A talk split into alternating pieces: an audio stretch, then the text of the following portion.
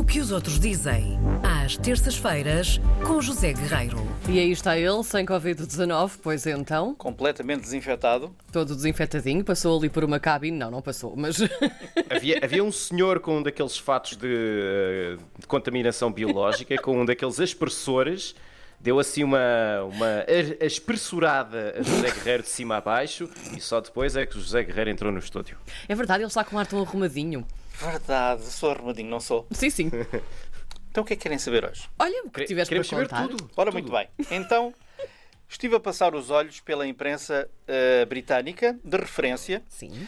eh, enfim, para perceber eh, que por estes dias o nosso país faz parte do texto eh, dos jornais ingleses eh, no que toca, a, quando se fala de- da doença, da, da Covid-19, na modalidade de tentar perceber se o, nosso, se o nosso país é um destino seguro ou não. Esta é a grande questão no, no- no- no Reino Unido. Não é a grande questão, mas é uma das grandes questões. Para nós é certamente uma grande questão, porque nós sabemos que o mercado inglês é absolutamente determinante, sobretudo para a região do Algarve. Uh, sabemos que foi, entretanto, adiado para o final desta semana o anúncio uh, sobre a lista, quanto à lista de países isentos de quarentena no Reino Unido. Até agora, o que se sabe, e tendo em conta uh, fé numa notícia da BBC, a grande BBC, que continua a ser um farol no que diz respeito às notícias, uh, eh, o que se sabe até agora, de acordo com a BBC, é que Portugal não será considerado num eventual corredor entre os dois países, Portugal e a Suécia. Portanto, isto a confirmar-se pode ser um bocadinho desastroso para o nosso país. É um assunto que faz também parte dos jornais ingleses por estes dias.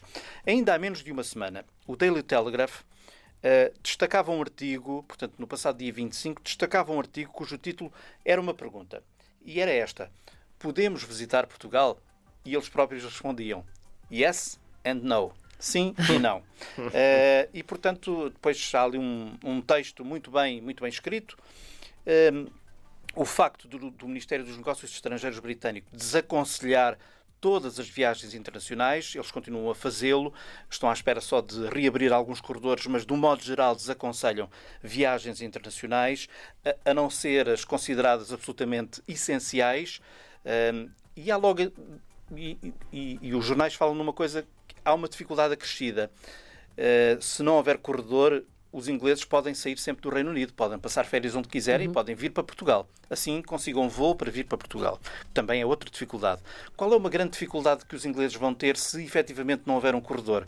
É que, uh, se quiserem sair do Reino Unido, terão grande dificuldade em encontrar uma seguradora. Um seguro de viagens. Ninguém. Certo. Estás a perceber? Sim. Portanto, ninguém se vai querer responsabilizar. Portanto, um, porque o jornal diz que de facto ninguém pode impedir um britânico de desfrutar umas férias onde quiser, inclusive em Portugal, mesmo que o governo desaconselhe. O que acontece é que, se nada se alterar, os britânicos que venham passar férias a Portugal podem ter dificuldade, primeiro, em encontrar um voo, segundo, em encontrar um seguro de viagem e no regresso, se não houver o tal corredor, no regresso, terão eles próprios de ficar no seu próprio país à entrada 14 dias de, de quarentena. Portanto, temos aqui um, um eventual problema. Se nada de significativo se alterar, vamos esperar que uh, efetivamente Portugal seja uh, contemplado num tal, no tal corredor entre o, os dois países e que esta situação seja de algum modo ultrapassada.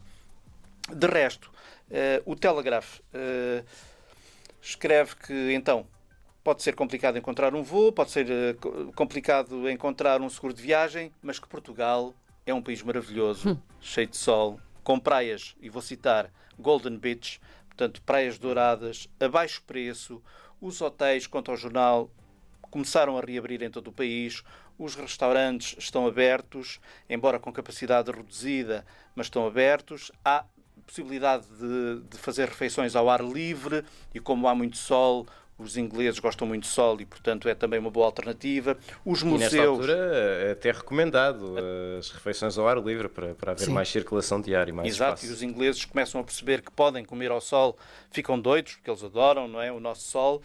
Os museus estão também já, já reabriram. Esta reportagem, portanto, é do passado dia 25. Considerava apenas na altura eh, um- uma coisa, é que eh, para, para o jornal A Madeira e os Açores não são opções de viagem para os ingleses, porque automaticamente à chegada aos, aos arquipélagos teriam que ficar sujeitos a uma quarentena. As regras são diferentes. As regras sim. são diferentes. Portanto, nós temos aqui um país que a Madeira e os Açores fazem parte do nosso país, claro. Portugal também, mas na verdade as regras são diferentes. E portanto espera-se uma total abertura a partir do dia 1, portanto a partir de amanhã, se bem que os uh, governos uh, da Madeira e dos Açores um, pretendem testar os visitantes à chegada, fazer o teste de Covid, pago pelo próprio governo, isto se os viajantes não conseguirem provar que testaram negativo nas 72 horas anteriores à chegada. Portanto, meus amigos, estamos assim. Este é o nosso mundo. Mundo um bocadinho de pernas para o ar, em que tudo está muito confuso, em que toda a gente está a tentar perceber onde é que pode pôr o pé. Sim, pé ante pé era o que eu ia Não é? dizer. Pé ante pé, muito devagarinho, porque a qualquer altura parece que temos uma areia movediça e vamos por aí abaixo e perdemos o nosso fogo. Vamos esperar que não. Vamos esperar que toda a gente possa ter umas férias o melhor possível, encantadoras, e que vocês próprios estão aqui fartos de trabalhar, também possam fazer as vossas férias com os vossos. Sim. Karina já está muito próxima disso. Sim, vou, vou, de férias já na próxima segunda-feira, mas também vou muito cautelosa e, e, vou para um espaço que é, que é meu, uh, mesmo só para fugir um bocadinho e estar ao ar livre e estar no campo. Para desligar. Karina Jorge é proprietária. É, oh, Jorge... Ainda não sou, meu caro, calma.